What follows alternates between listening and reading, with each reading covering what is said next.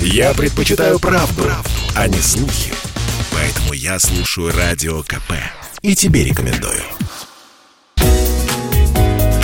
Здоровый разговор.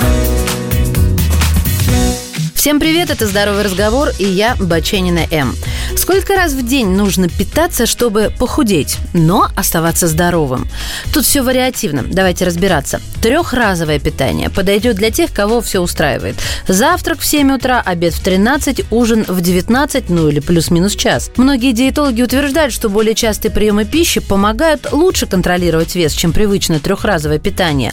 Однако некоторые исследования это опровергают. Кстати, они показывают, что трехразовое питание ничуть не хуже шестиразового, когда дело касается похудения.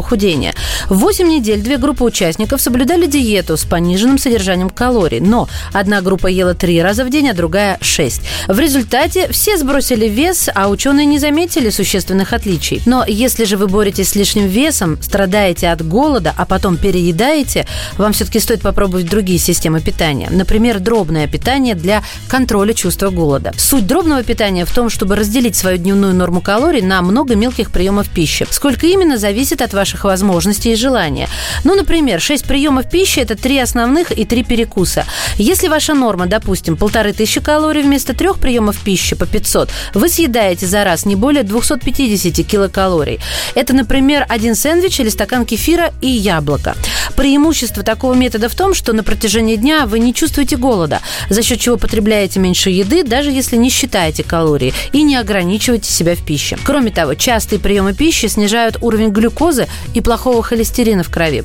Нельзя точно сказать, помогает дробное питание похудеть или нет, поскольку некоторые исследования не обнаруживают преимуществ частых приемов пищи для снижения веса. Но поскольку данные о пользе такого режима питания все же есть, почему бы не попробовать? А еще есть краткосрочное голодание для здоровья сердца и мозга.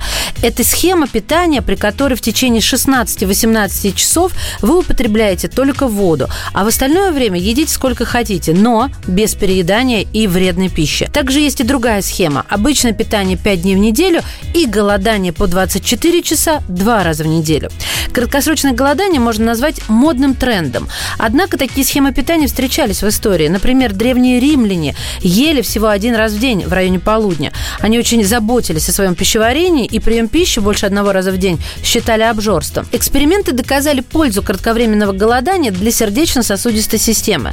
Наблюдалось снижение уровня инсулина, лептина и холестерина и повышение уровня тестостерона. Берегите себя, ваша Маша. Здоровый разговор.